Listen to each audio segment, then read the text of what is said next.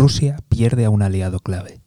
Muy buenas, te doy la bienvenida al podcast del economista José García. Como siempre, si no te quieres perder nada, seguimiento, suscripción y lo más importante de todo es que te unas al escuadrón de notificaciones. Dejo los links en la descripción. Pues sí, como lo oyes, Rusia acaba de perder a uno de sus aliados más clave, incluso te diría que es en estos momentos o hasta hace poco era su aliado clave número uno. Me refiero a la India. ¿Y por qué lo considero su aliado número uno?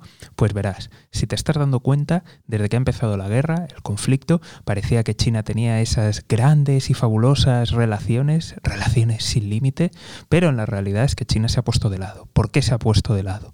Porque sus principales clientes son Europa, y Estados Unidos.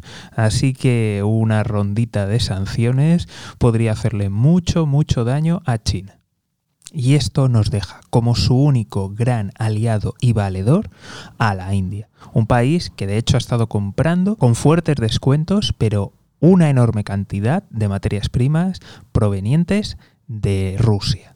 Para que te hagas una idea, en estos meses ha comprado casi tanto como durante todo el año pasado, con lo cual el mercado indio se estaba convirtiendo en la gran alternativa de Rusia y en el salvavidas económico ante las sanciones. Por si fuera poco, los lazos militares entre estos dos países son enormes. Se estima que aproximadamente el 70% o más del equipo del ejército indio depende de Rusia.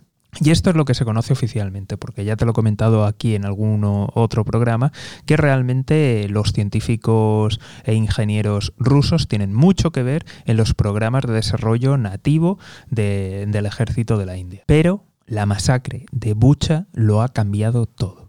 Ya te lo comenté aquí en otros podcasts, eh, lo, que estaban comentando los medios de comunicación de la India y se veía claramente que, iba a haber un, un giro en la política y ese giro ha llegado. La India ahora aboga en el Consejo de Seguridad de Naciones Unidas por la investigación y que se aclaren los hechos de esta masacre.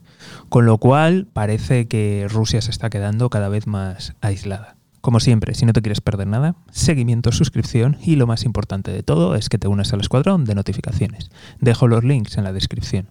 Un saludo y toda la suerte del mundo.